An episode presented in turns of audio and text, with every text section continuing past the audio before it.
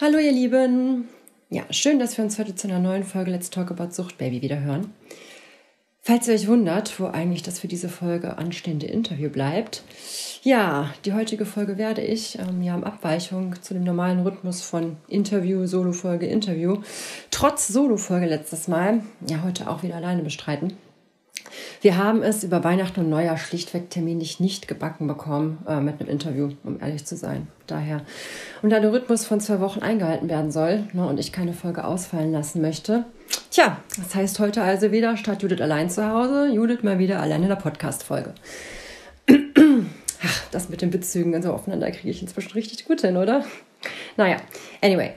Ähm, nachdem ich euch in der letzten Folge an meiner ja ach so schönen und wundervollen Weihnachtsgefühls-Experience habe teilhaben lassen, ähm, wende ich mich jetzt in Vorbereitung auf das nun kommende Interview, nächste Folge, ähm, nochmal in der Vergangenheit zu. Der Titel dieser Folge, ja, heißt ja nicht, schließlich nicht umsonst irgendwie auch Weiterfresserschaden. Weiterfresserschaden, ja, was meine ich damit? Jetzt fragt ihr euch bestimmt, was es damit auf sich hat, ne? Ich bin ja gelernte Rechtsanwaltsfachangestellte und ja, studiere berufsbegleitend Wirtschaftsrecht. Ich weiß gar nicht, ob ich die Studienrichtung irgendwie schon mal erwähnt hatte. Naja, ist auch egal. Ähm, auf jeden Fall komme ich halt so aus der Jura-Ecke ein wenig und äh, ja, wie ihr sicherlich auch schon sprachlich so an der einen oder anderen Folge irgendwie erkennen konntet. Ne? So ein bedingter Vorsatz oder grobe Fahrlässigkeit zum Beispiel bei der Schuldfrage. Ich baue halt bisweilen so Jura-Begriffe in meine Folgen ein. ich confess. Ja, wieso denn Blues? Warum tut sie dies? Tja, ähm, das liegt zum Beispiel daran, dass ich bisweilen in der Vorlesung sitze und mir dann denke, hey, das ist ja krass. Dieses fachspezifische Gedöns lässt sich ja auch voll gut auf andere Lebensbereiche des Alltags übertragen. Nice. So das Studium als ja, Inspiration quasi, ne? Tja, wer hätte das gedacht? Nun ja, aber erstmal genug Blabla und zurück zum Weiterfresserschaden. Ähm, ich habe mir hierzu was überlegt und ich hoffe jetzt, dass die Juristen unter euch mich nicht killen werden anhand dessen, was nun folgt. Also, bitte seid gnädig und denkt dran, ne, ich bin noch im Studium und als ich die Schuldrechtsklausuren geschrieben habe, tja, zu der Zeit habe ich noch gesoffen wie, gesoffen wie ein Loch. Daher, bestanden habe ich aber, ja, nur so nebenbei. Also, mit dem Begriff des Weiterfressen. Bei dem Begriff des Weiterfresserschadens ähm, handelt es sich um einen Begriff aus der Rechtswissenschaft. Ähm, man spricht von einem Weiterfresserschaden, wenn eine Sache schon bei Eigentumserwerb mangelhaft ist und dieser Sachmangel sich dann weiter ausbreitet, ne, also sich weiter frisst und dadurch die Sache unbrauchbar oder zerstört wird. Beispiel. Ihr kauft ein Auto und in diesem Auto ist ein Teil kaputt. Irgendein kleines Teil im Motor zum Beispiel. Somit liegt ein Sachmangel bei diesem Auto vor. Ne? Dass dieses kleine Teil kaputt ist, fällt euch beim Kauf des Autos aber natürlich nicht auf, weil es ist halt nur ein kleines Teil im Motor von ganz vielen anderen Teilen und der Motor und das Auto laufen auch bombig. Allerdings hat dieses kleine Teil eine wichtige Funktion im Motor. Und weil dieses kleine Teil kaputt ist, werden nach und nach auch andere Teile des Motors so peu à peu in Mitleidenschaft gezogen.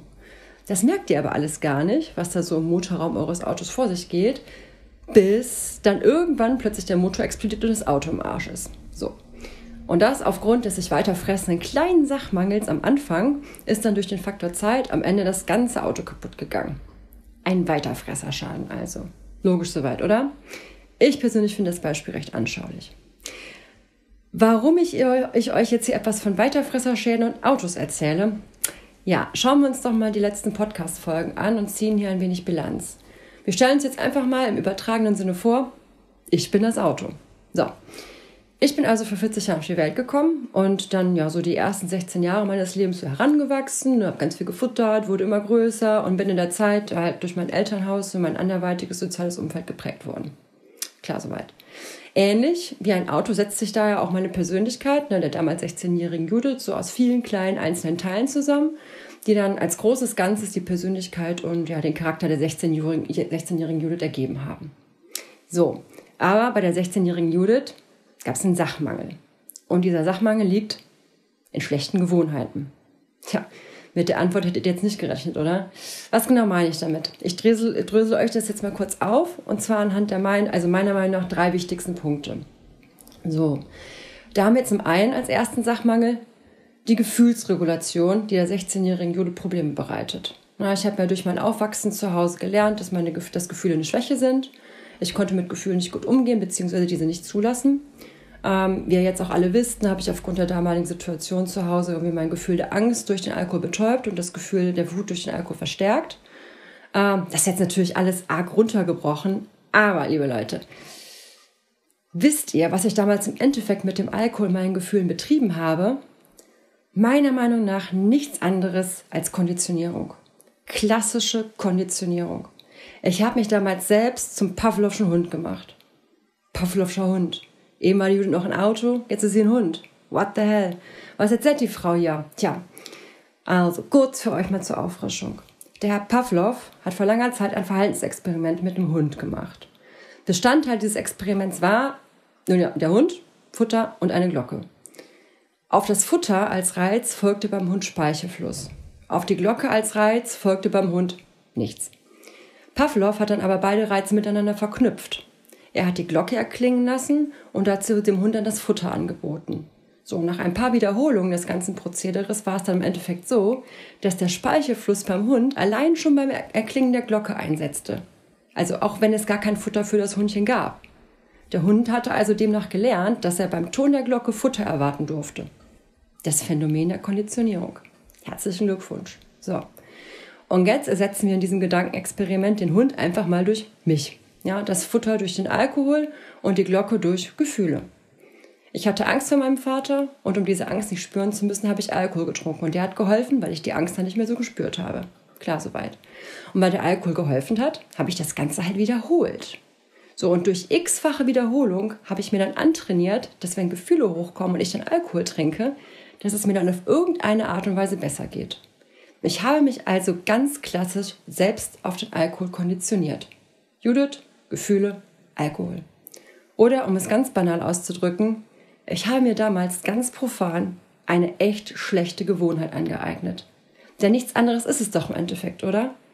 Wenn ich ein Verhalten, ob es nun gutes oder schlechtes Verhalten ist, mehrfach wiederhole, wird es irgendwann zur Gewohnheit. So, und damit hätten wir jetzt auch den ersten Sachmangel der 16-jährigen Judith. Die schlechte Angewohnheit, aufkommenden Gefühlswallungen mit der Hilfe des Gebrauchs von Alkohols entgegenzutreten. Ja, und wie ihr ja wisst, bin ich dieser schlechten Gewohnheit in den Folgejahren auch konsequent gefolgt und habe diese weiter ausgebaut.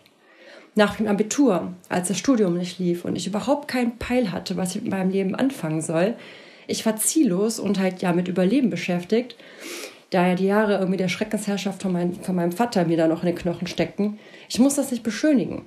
Ich bin nach dem Abitur wie eine Irre feiernd durch Köln gezogen.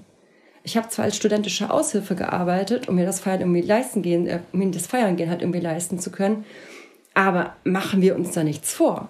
Von den sieben Tagen der Woche ne, war ich in der Regel fünf Tage die, äh, die Woche abends unterwegs saufen.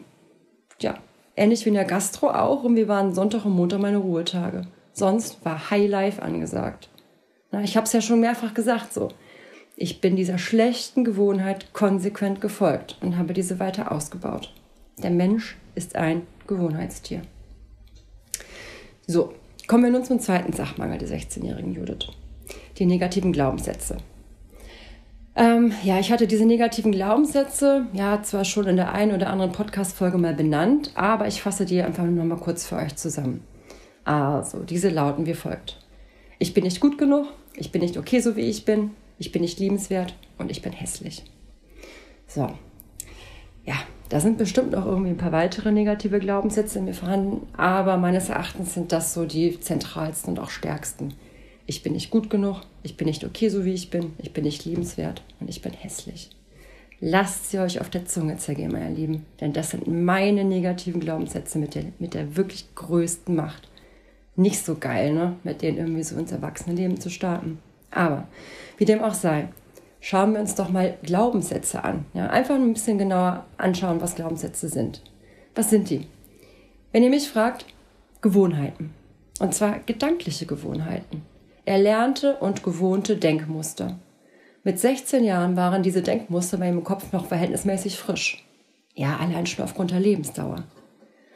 Ich bin nicht gut genug, ich bin nicht okay, so wie ich bin, ich bin nicht liebenswert und ich bin hässlich, war mit Sicherheit, ja, irgendwann mal in meinem Leben nur Gedankentrampelpfade in meinem Gehirnareal. So ein kleiner Weg im Kopf, noch nicht sonderlich ausgelatscht. Aber was glaubt ihr, was in den Folgejahren mit diesem Gedankentrampelfahrt passiert ist? Immer, wenn ich diesen negativen Glaubenssätzen gedanklich gefolgt bin, haben sich die Synapsen immer und immer wieder auf die gleiche Art und Weise in meinem Gehirn verknüpft. Die Gewohnheit, von mir selbst zu denken, dass ich nicht okay bin, so, dass ich nicht so okay bin, wie ich bin, dass ich nicht gut genug bin, dass ich hässlich bin und so weiter, das hat sich verfestigt. Der Trampelpfad in meinem Kopf wurde so zu einer Autobahn. Nur weil ich durch Wiederholung mich in diesen Denkmustern bewegt habe. Zu einem achtspurigen Highway habe ich diesen Trampelpfad ausgebaut. Wenn die Synapsen im Gehirn auf diese negative Art und Weise miteinander verknüpft sind und sich diese Art zu denken immer ja, weiter sprichwörtlich ins Hirn eingebrannt hat, wie bitteschön soll man denn da plötzlich mal eine andere gedankliche Ausfahrt im Highway-Kopf nehmen? Ja? Also das ist total schwierig. Praxisbeispiel. Wir schreiben das Jahr 2022 ja, und ich wollte einkaufen gehen. So, ich stand da im Aldi an der Kasse alle Waren, auf dem, äh, alle Waren lagen bereits auf dem Band. Und ich muss feststellen, dass ich mein Portemonnaie vergessen habe. Ja, kann ja mal passieren, ne? Ist wahrscheinlich auch jedem schon mal passiert. Klar, im ersten Moment, äh, ja, unangenehme Situation, ne? aber ihr glaubt nicht, was wegen dieser Situation des Portemonnaie-Vergessens in meinem Kopf los war. Ich musste natürlich ohne Einkäufe dann wieder abziehen ne? und auf dem Rückweg, boah, ich habe gedanklich ganz fürchterlich auf mich eingedroschen. Das ging so aller, boah, Portemonnaie vergessen hast du, ne, sei froh, dass dein Kopf angewachsen ist, sonst könntest du mir auch noch hinterherrennen. Was kannst du überhaupt, Judith? Nichts kriegst du hin. Nicht mal einkaufen gehen kannst ohne dich zu blamieren. Boah, Judith, du bist nicht lebensfähig. Was willst du eigentlich noch hier? Kannst ja auch einen Strick nehmen. So. Mein innerer Kritiker hat ja gnadenlos in mir rumgewütet und ich habe mich selbst völlig fertig gemacht. Natürlich ist das ärgerlich, wenn man da in der Kasse steht und man merkt, dass man kein Geld dabei hat. Aber Leute, ich habe mich dafür innerlich regelrecht geschlachtet, als hätte ich ein Verbrechen begangen. Diese innere Schlachterei, die war auch nicht irgendwie nach drei Minuten vorbei oder so. Nee, das ging bestimmt eine halbe Stunde. So ein Rückweg kann echt lang sein. Völlig absurd, völlig überzogen und völlig unangebracht. Aber ich finde, hier wird ganz schön deutlich, ja, welche Kraft negative Glaubenssätze entwickeln können. Ich war dann mich voll in diesen negativen Glaubenssätzen unterwegs und ich habe es nicht mal gemerkt, weil, ja, ihr könnt es euch ja denken, der Mensch ist ein Gewohnheitstier. Seit meiner Jugend war ich es schlichtweg gewohnt, negativ von mir selbst zu denken. Na, über 20 Jahre hinweg habe ich diese schlechte Denkgewohnheit gelebt und somit gehegt und gepflegt und blöderweise natürlich auch irgendwie ja, perfektioniert. Na, ich habe ja lange genug geübt. Insoweit ich hoffe, ich denke, mein Punkt hinsichtlich ja, negativer Gedenkgewohnheiten ist soweit klar geworden irgendwie, oder? Ja, und dann kommen wir auch ja, zu meiner Meinung nach ja, dritten Sachtmangel der 16-jährigen Judith, und zwar Bindung. Auch hier kurz Wiederholung. Ja, das familiäre System zu Hause, das war ja implodiert und ja, es gab kein neues System der ja, Alkohol hat mir Halt gegeben in einer Welt, die für mich damals Chaos bedeutete. Ich war im freien Fall, bei mir war Feuer frei angesagt und ja, am Alkohol konnte ich mich festhalten. Ne? Der Alkohol war für mich da, wenn sonst niemand da gewesen ist für mich und er hat mir, wisst ihr schon, geholfen. Der Alkohol als mein Partner in Crime. So. Ja, und jetzt seid ihr sicherlich gespannt, wie ich hier den Bogen spannen will, ne, von der Bindung hin zu Gewohnheiten, oder? Haha, also, Bindung äh, entsteht auf einem Bezugsobjekt, was immer da ist, was immer verlässlich ist und immer auf die gleiche Art und Weise reagiert und stets den gleichen Effekt hat. So entsteht eine stabile Bindung. So, die Wirkung des Alkohols war mir bekannt, denn er machte mich betrunken, wenn ich genug davon getrunken habe. Ähm, ich konnte seine Wirkung auf mich einschätzen, ja, dass er meine Emotionen verstärkt oder sie hat betäubt. Der Alkohol war ja, schlicht und ergreifend berechenbar.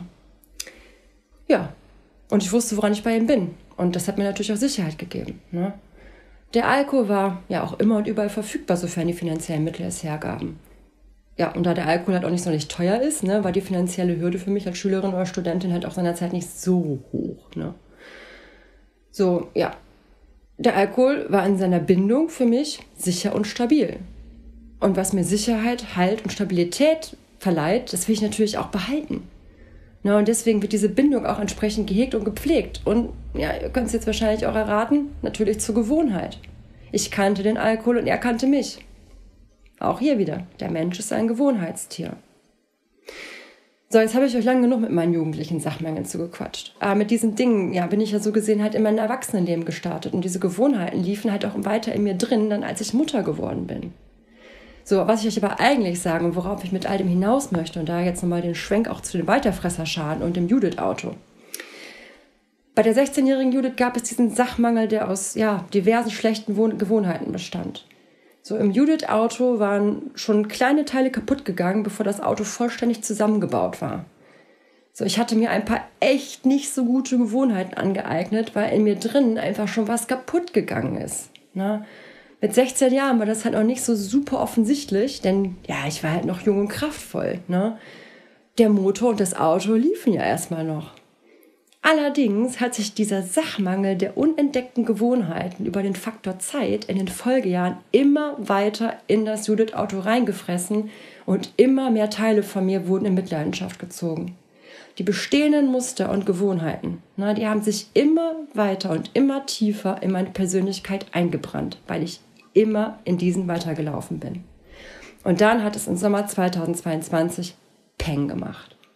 Der Weiterfresserschaden hat seine volle Wirkung entfaltet und ja, hat zum Totalschaden des Judith-Autos geführt. Ne? Der Motor ist explodiert und ich war total kaputt. Alkoholsucht und Selbstmordabsichten waren das Resultat dieses Weiterfresserschadens. Ja, beziehungsweise der in frühen Jahren angeeigneten schlechten Gewohnheiten. Ne? Aber zum Glück bin ich kein Auto. Ne? Denn so ein explodierter Motor nach ja, über 20 Jahren hätte bei einem Auto zur Verschrottung geführt, bin ich mir ziemlich sicher. So. Ja, aber jetzt stellt euch sicherlich die Frage, was habe ich eigentlich angestellt, um ja mit ja nach langer Zeit ne, diese diese antrainierten schlechten Gewohnheiten, um diesen halt auch irgendwie Herr zu werden. Und meines Erachtens liegt der erste Schritt darin, sich Bewusstsein zu verschaffen. What? Bewusstsein verschaffen? Nein, ich bin nicht unter die Esoterikbräute gegangen und ich meine hier auch keine höhere Ebene des Bewusstseinssverschaffens. Also jetzt hier kein Konsum von bewusstseinserweiternden Drogen oder so. Ja? Das meine ich damit nicht, nur so nebenbei. Ich meine damit, ich habe mich komplett auseinandergenommen und mich auf meine Verhaltensgewohnheiten, Denkgewohnheiten und Bindungsgewohnheiten hin analysiert. Denn erst wenn ich weiß, was ich den lieben langen Tag so tue oder denke, kann ich mir im Nachgang dazu überlegen, wieso, weshalb, warum das so ist. Bewusstsein schaffen steht also meiner Meinung nach zwingend als First Step ganz am Anfang. Aber wie soll das gehen? Nun ja, man muss hinschauen und zwar ganz genau auf sich selbst gucken. Also was meine Konditionierung hinsichtlich des Alkohols angeht, ja, da habe ich mir damals im Entzug ganz einfach überlegt, ja, wann und in welchen Situationen habe ich denn eigentlich getrunken? Ne, da ich ja quasi immer und überall irgendwie abends getrunken habe zum Ende hin, ja, war natürlich nicht so einfach ne, mit Analyse. Aber ich habe in meiner Wohnung stets am gleichen Ort getrunken und dabei Kippen geraucht, nämlich am Küchenfenster. Das war, mein, ja, war einfach mein bevorzugter Platz, da ne, habe ich stets angefangen. Und da habe ich auch sehr viel telefoniert. Also, ich habe da, während ich am Küchenfenster stand oder saß, getrunken und geraucht habe, bevorzugt mit der Außenwelt über, äh, ja, mit der Außenwelt übers Telefon kommuniziert. So, das ist jetzt zwar nur eine beispielhafte Situation von vielen, aber so wurde mir klar, dass ich das Küchenfenster wieder vom Alkohol entkonditionieren muss. Ebenso wie ich das Telefonieren mit anderen auch vom Alkoholkonsum äh, entkoppeln musste. Ne? Aber damit ich mir überhaupt Gedanken über so eine Entkopplung von Verhaltensweisen machen konnte, ja, musste ich halt auch erstmal die eigenen Verhaltensweisen kennen. Ne? Das ist ja natürlich nicht so nice, ne? gerade auch bei schlechten Verhaltensweisen. Jedoch hat das bei mir echt ganz gut geklappt. Ne? Also, ja, ich habe mir dann halt so einen Tagesplan aufgezeichnet und dann Stück für Stück meinen, ja, bin ich im Endeffekt meinen Konsumalltag durchgegangen. Und so habe ich dann meine ganz speziellen Trinksituationen herausfiltern können und wusste daher dann zum Beispiel, ja, dass mich sowohl das Küchenfenster auch als nüchtern telefonieren anfangs ziemlich antriggern könnten. So, ich habe mir ja Bewusstsein dafür geschaffen, wo Gefahren liegen. Und durch die Analyse meiner Gewohnheiten habe ich mir dann, ja, schon wieder, ja, Bewusstsein dafür geschaffen. So, that's it. Ja, wie habe ich das mit meinen negativen Glaubenssätzen gehandhabt? Ja, auch hier war für mich im Endeffekt genaues Hinschauen angesagt. Ne? Ich habe mir ein Bewusstsein für meine Gedankengänge geschaffen. Ich habe darauf geachtet, wann ich in negative Gedanken abrutsche. das hat zwar erstmal ne, was Übung erfordert, aber nach einer gewissen Zeit habe ich, das, hab ich das wirklich mitbekommen, wenn meine Gedanken ins Negative abgedriftet sind. Ich musste halt auch erstmal meinen inneren Kritiker kennenlernen und ja ein Gefühl dafür bekommen, wie dieser überhaupt in mir drin arbeitet und wann er zuschlägt. Ja, mit welchen Worten ich halt auch irgendwie so auf mich selbst eindresche oder auch mit welcher Stimme der innere Kritiker überhaupt spricht. Denn ja, erst wenn ich ja, wenn ich diese gedanklichen Moves in mir drin erkenne, kann ich mich auch damit beschäftigen, in welchen Glaubenssätzen ich mich überhaupt bewege ne? und wie ich dann auch dagegen halten kann. Denn ja, auch hier gilt natürlich, ne, ähnlich wie bei den Suchtgedanken zu Weihnachten auch, meine Güte, es sind halt nur fucking Gedanken. Aber zu dieser Erkenntnis muss man halt für sich auch erstmal gelangen. Und ja, meiner Ansicht nach führt das auch hier wieder über den First Step Bewusstsein schaffen. So erkenne ich Gewohnheiten. Darauf kann man aufbauen. Ein Tagebuch zu schreiben ist hier mit Sicherheit auch echt hilfreich. Ja, einfach um die eigenen Gedankengänge besser nachverfolgen zu können. Ne? Also, ja, ihr kennt das ja alle. Gedanken sind so wahnsinnig schnell wieder fort. Ja, ist das Aufschreiben auf jeden Fall eine richtig gute Sache. Ja, äh, und was die Bindung zum Alkohol angeht, Leute, ganz ehrlich, da hatte ich anfangs keine Ahnung und war da vom Bewusstsein schaffen in dem Themenbereich ganz weit entfernt. Aber in der, in der Therapie ist mir das dann gelungen tatsächlich. Ne? Da habe ich mir dann meine, über meine Bindung zum Alkohol das Bewusstsein verschaffen können, also welche Rolle der Alk als Bindungspartner bzw. als Bezugsobjekt in meinem Leben eingenommen hatte. Und damit konnte ich dann wiederum auch arbeiten ne, und meine Bindung, Bindungsgewohnheiten entsprechend hinterfragen und dann auch neu kalibrieren. Bewusstsein schaffen ist eine richtig gute Sache, wirklich. Aber ich glaube, das ist jetzt auch soweit klar geworden, oder? So, my dearest. Das war es jetzt auch heute schon von mir. Wirklich. Also genug von Sachmangel, Weiterfresserschalen und Bewusstsein schaffen. Ich lege auch wirklich viel Herzblut in jede einzelne Folge und ich hoffe, ich hoffe wirklich, dass meine Gedanken und Rückschlüsse irgendwie hilfreich für euch sind. Daher, kommentiert auch gern zu dieser Folge, schreibt mir eine persönliche Nachricht auf Facebook, Instagram oder meinetwegen sendet mir auch eine Brieftaube. Ist mir echt wurscht. Ich freue mich über Feedback. Insoweit. Und apropos Herzblut. An dieser Stelle darf ich auch verkünden, dass mein nächster Interviewpartner, Trommelwirbel, dum, dum, dum, dum, Willen's Papa sein wird. Yep, ihr habt richtig gehört. Der Vater meines Sohnes wird sprechen. Finde ich, also ich persönlich finde es super, dass er sich zu diesem Interview bereit erklärt hat und ja, seine Sicht äh, irgendwie einbringen möchte. Von daher, meines Erachtens wird es ein ganz wichtiges Interview für diesen Podcast. Daher, no pressure, Judith. Ne? Ich habe einerseits was Bammel davor, aber ich freue mich irgendwie auch drauf. Ich bin gespannt und ihr hoffentlich auch. Daher Freut euch auf die nächste Folge, denn die Themen Schwangerschaft, Geburt, Mutterdasein und Kind werden mit voller Wucht und voller Breitseite in diesem Podcast eingeführt. Yeah! Deswegen, ich habe, das ist halt auch einfach der Grund, ne, weswegen ich heute nochmal so eine Art Bestandsaufnahme gemacht habe, ne, damit irgendwie klar ist, unter welchen Voraussetzungen ich ja in den dann neuen Lebensabschnitt Kind dann gestartet bin. Insoweit. In diesem Sinne, das soll es nun wirklich von mir für heute gewesen sein. Habt ein schönes Wochenende. Bis dann und wir hören uns dann bald wieder. Tschüss!